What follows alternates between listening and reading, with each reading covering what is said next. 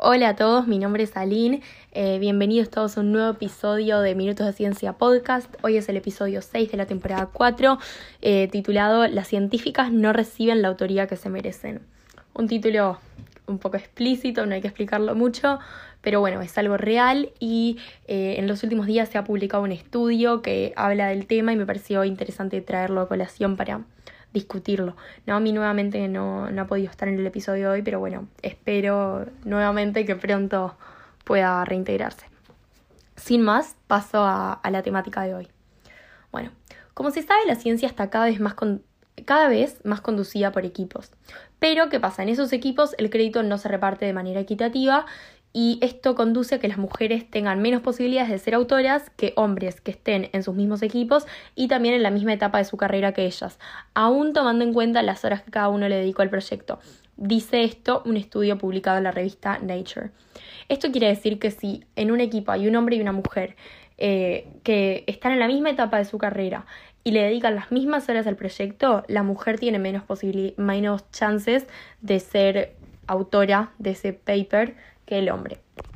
Las consecuencias de esta desigualdad em, en la retención de mujeres en el área y en la atracción de nuevas mujeres al área son muy negativas, por supuesto, dicen los investigadores. Sin embargo, cabe recalcar que es difícil determinar las causas de por qué las mujeres tienen menor autoría que los hombres en las áreas de la ciencia, ya que es muy difícil de, determinar si se debe a como un sesgo por el género o si se debe a otros motivos. Pero eh, nada, se sabe que es un hecho que sucede y que de acuerdo al porcentaje de mujeres que hay en cada una de estas áreas, deberían haber más mujeres autoras, por lo cual se entiende que algo sucede. Sin embargo, bueno, es muy difícil, como no se puede saber qué mujer fue removida de una lista de autores, es muy difícil saber cuáles son las causas, ya que si vos pudieras saber por qué una mujer fue removida, eh, o sea, qué mujer fue removida, entonces se puede saber las causas, porque se puede discutir con, con ella, con su equipo, o se puede investigar más profundamente. El estudio tomado en cuenta para el episodio de hoy eh, y la investigación que, a la que refiere el episodio de hoy. Tomó datos de una muestra increíblemente grande y variada, ya que constaba de aproximadamente 10.000 equipos de investigación estadounidenses que incluyen, por supuesto, a todos los empleados eh, eh, que los constituían desde el 2003 al 2016, que es una cantidad de 128.859 empleados, y por supuesto los 39.426 papers que produjeron en esos tres años. Con estos datos, los autores del estudio en cuestión pudieron trazar la línea entre quién realizó el trabajo y quién recibió crédito por él, que es lo que yo mencionaba anteriormente. De todas formas, una posible fuente de error del estudio eh, es que se intuyó los géneros de los científicos a partir de sus nombres, lo cual no siempre es acertado, ya que hay nombres unisex, como por ejemplo Michelle, eh, entre otros.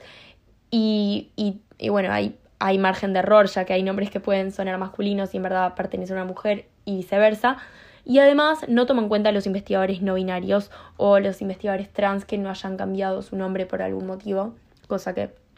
podría pasar. Según Jun Wang, que es un profesor de la Northwestern University que estudia la ciencia de los equipos,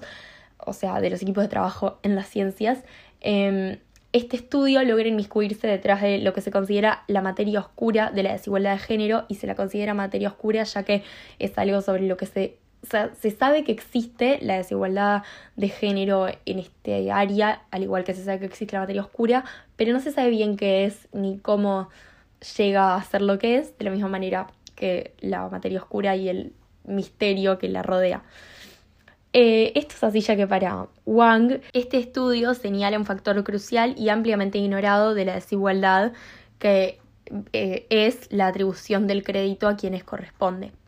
Según Tamara Pico, que es una profesora asistente en ciencias geológicas en la Universidad de California Santa Cruz y que en 2020 autorió un paper acerca de la desigualdad de género en la autoría en su disciplina, o sea que está súper inmiscuida en este como nicho. Eh, dice que este estudio es fantástico porque habla acerca de algo que todos nos preguntamos. ¿Qué sucede tras bambalinas? ¿Y cuál es la razón de esta brecha de género en la autoría?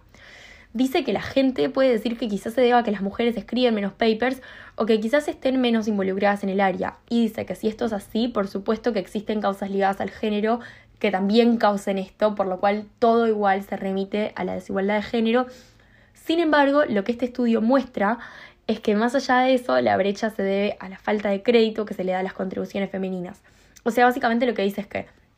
quizás es verdad que las mujeres eh, realizan menos contribuciones y por eso tienen menor autoría, pero esa falta de contribuciones no se debe a que las mujeres no se les ocurran, sino que quizás no se los permiten o no se les toman en cuenta cuando las realizan. Pero más allá de eso, aunque las realicen, esas contribuciones van a recibir menos créditos que las contribuciones de un hombre. Entonces, que lo que sea eh, se debe a la desigualdad de género. Luego, Brenda Glennon, que es una profesora asistente de business en la Universidad de Pensilvania, dice que es muy común escuchar historias de mujeres que fueron removidas de las listas de autores y dice que conoce personalmente a varias mujeres que han sufrido esto, pero que a priori no sabía la escala del problema. Dice que hay que ser conscientes de que no son casos aislados, sino que es algo sistemático, eh, ya que ella reconoce que el estudio en cuestión del que estoy hablando no pudo controlar todos los factores que determinan quién recibe la autoría de un paper, por lo que es verdad que es posible que hay hombres que hayan trabajado más horas de las reportadas a la universidad o que hayan hecho más contribuciones intelectuales que las mujeres y que por eso hayan tenido la autoría, pero más allá de eso, lo mismo que decía Pico, eh, hay una brecha de género la cual afecta más allá de todos esos factores, o sea, todos los factores que el estudio puede haber ignorado o pudo como haber pasado por alto, em, tienen explicaciones más profundas que igual, aunque no hubieran existido, o sea, son despreciables, es básicamente lo que dicen, porque hubieran existido o no, hay una causa más profunda que es la brecha de género que existe y que causa esas desigualdades. Glennon, de todas formas, nota que las mujeres eh, suelen reportar eh, recibir menos crédito del que creen merecer. Y también em, el artículo que, en cuestión para este episodio eh, trae a colación una encuesta realizada a 2.446 científicas que fue realizada como parte de un nuevo estudio. Y en esta encuesta era más probable que las mujeres reporten que fueron removidas de la lista de autores y que sus colegas subestimaban sus contribuciones que lo eran los hombres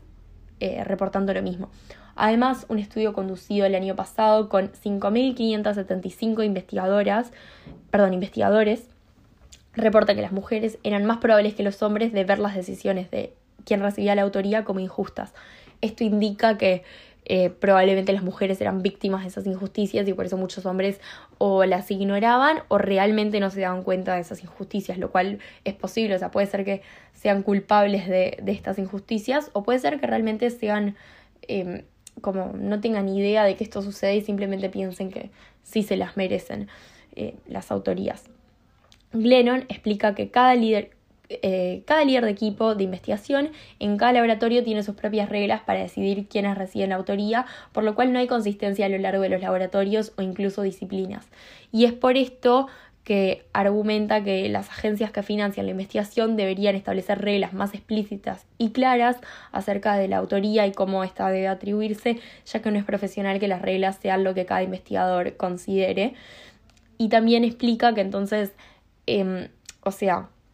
debido a estas irregularidades e inconsistencias que hay en la atribución de, la autoría, es que muchos, muchas veces los líderes o los investigadores principales, como se los llama en un equipo, pueden atribuírsela a un investigador en vez de a otro y es de, y es de esta manera en que las mujeres se ven perjudicadas, ya que muchas veces pueden ser atribuidas por simpatías o por,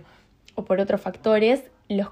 por los cuales los líderes de las investigaciones no tienen que dar explicaciones. Entonces, si realmente fuera por una brecha de género, no tienen que explicárselo a nadie y esto permite que lo sigan haciendo, ya que si lo tuvieran que explicar y tuvieran que decir que no le, no le atribuyen la autoría a una mujer por el simple hecho de ser mujer, esto no sería aceptado y no podrían realizarlo. Pero si no hay que dar ninguna explicación,